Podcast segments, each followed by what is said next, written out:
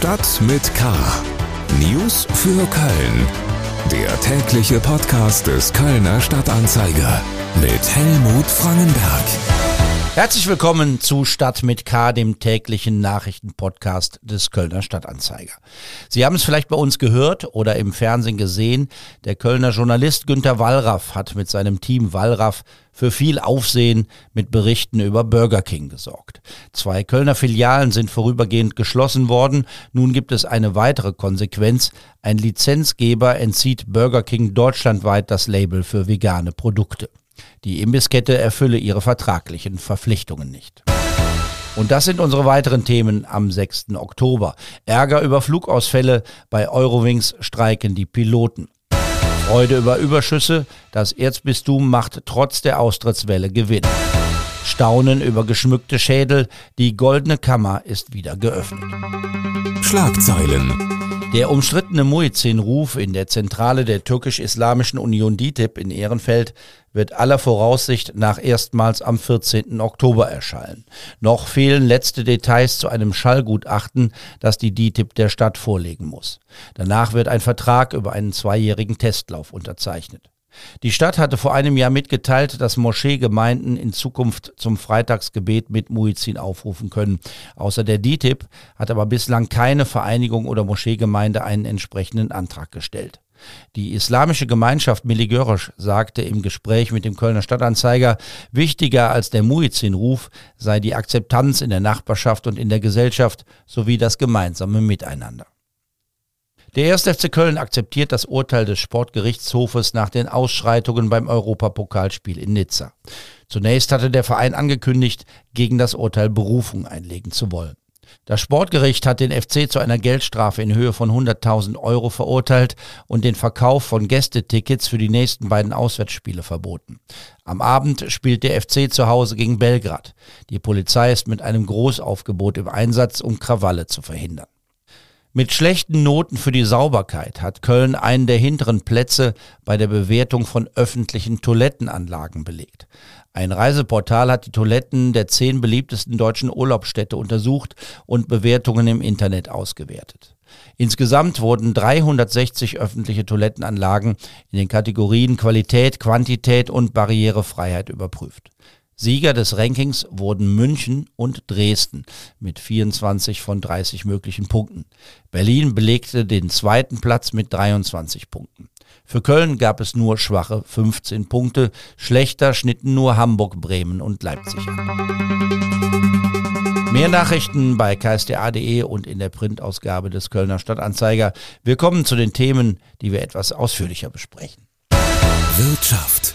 Nach dem Chaos Sommer am Flughafen bleibt die Lage dort angespannt. Rund 560.000 Fluggäste werden in den Herbstferien abgefertigt. Allen Krisenmeldungen zum Trotz sind weiterhin viele Menschen per Flugzeug unterwegs.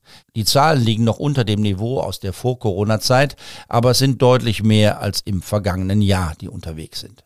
Für den Airport, aber auch für die Gäste ist das ein Stresstest, denn es fehlt weiterhin an Personal. Die gute Nachricht, das Chaos vom Sommer hat sich bislang nicht wiederholt. Die schlechte, nun streiken die Piloten von Eurowings. Mehr dazu von Annika Müller. Am Flughafen Köln-Bonn sind 61 der geplanten 90 Flüge gestrichen worden. Betroffen sind 31 Abflüge und 30 Landungen. In Düsseldorf fallen sogar 118 Flüge aus. Schlechte Nachrichten also für alle, die mit Eurowings in den Urlaub fliegen wollten. Rhodos, Mallorca, Sizilien, Kroatien, Wien oder Pisa. Viele beliebte Urlaubsziele sind betroffen. Die Piloten streiken. Sie folgen damit dem Aufruf der Gewerkschaft Cockpit, die damit längere Ruhezeiten für die Beschäftigten durchsetzen will. Die entsprechenden Verhandlungen über den Manteltarifvertrag waren nach mehreren Runden gescheitert. Eurowings verurteilte den Streik als unverhältnismäßig und unverantwortlich. Innerhalb von drei Monaten ist es der dritte Streik einer Fluggesellschaft, die zur Lufthansa gehört. Die Protestaktion sorgt nicht nur bei den Betroffenen für viel Kritik. Schließlich ist während der Corona-Pandemie viel Steuergeld geflossen, um die Lufthansa zu retten. Vor Ort am Flughafen ist die Lage zurzeit recht entspannt. Die Passagiere der annullierten Flüge hatten sich wohl gut informiert und bleiben zu Hause. Eurowings geht davon aus, dass trotz des Streiks rund die Hälfte des Flugprogramms der Gesellschaft abgewickelt werden kann. Kirche. Die Menschen verlassen die Kirche in Scharen und trotzdem verbucht das Kölner Erzbistum im Wirtschaftsjahr 2021 einen kräftigen Jahresüberschuss.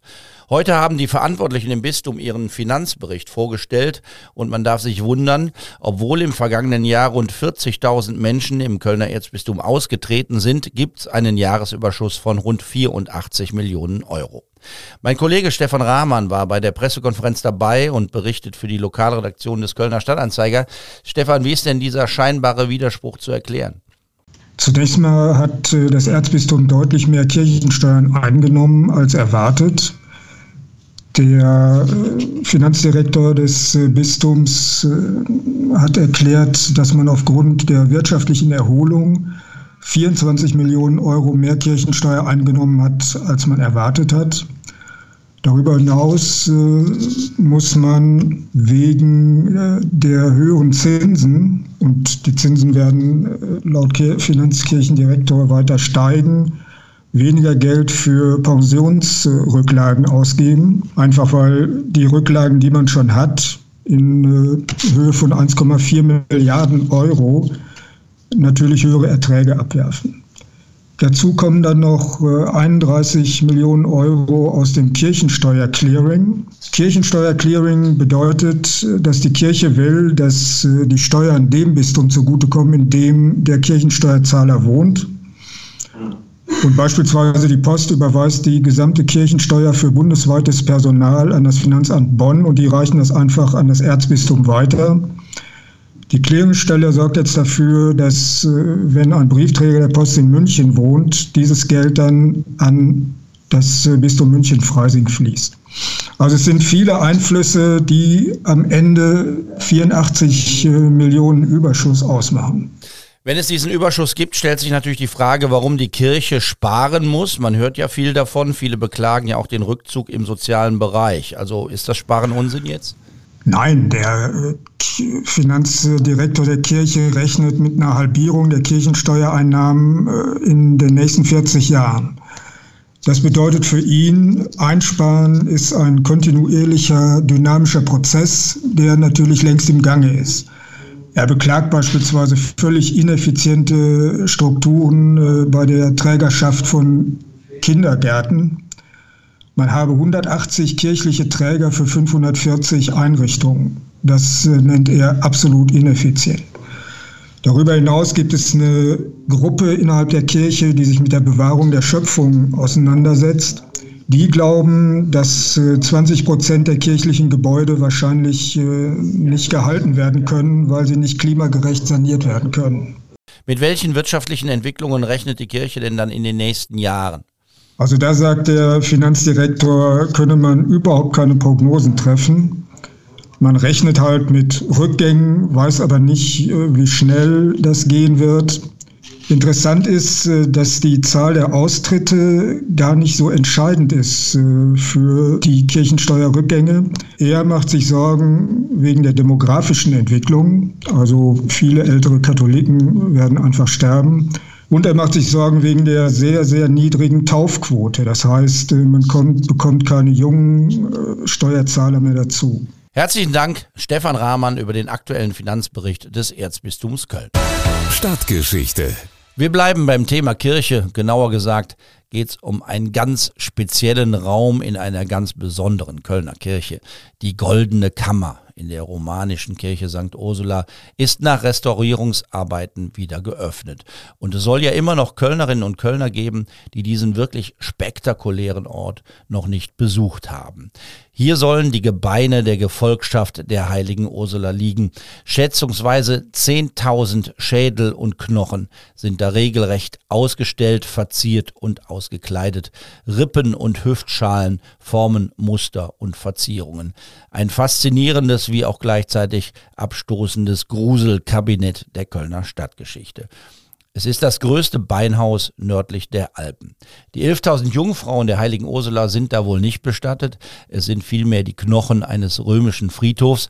Aber solche Fakten spielen bei schönen, identitätsstiftenden Legenden keine Rolle. Das wissen Sie. Die Kirche und die Goldene Kammer sind der Ort, wo man sich die Geschichte der Stadtpatronin Ursula erzählt. Die aufwendige Restaurierung der Goldenen Kammer und ihres Inhalts hat die Kirche Millionen gekostet. Diese Restaurierung läuft seit Jahren und sie wird auch noch vier weitere Jahre in Anspruch nehmen, aber immerhin kann man nun wieder rein in die Goldene Kammer. Die Goldene Kammer in St. Ursula, das ist mein Ausflugstipp für heute. Sie ist Dienstag bis Samstag von 10 bis 12 und von 15 bis 17 Uhr geöffnet. Gruseln und staunen über die Geschichte der Ursula und über den ganz speziellen Umgang der Kölner mit alten Knochen und Knöchelchen für 2 Euro Eintritt. Das war's für heute. Mein Name ist Helmut Frankenberg. Bleiben Sie wachsam, aber bitte auch gelassen. Tschö. Stadt mit K. News für Köln. Der tägliche Podcast.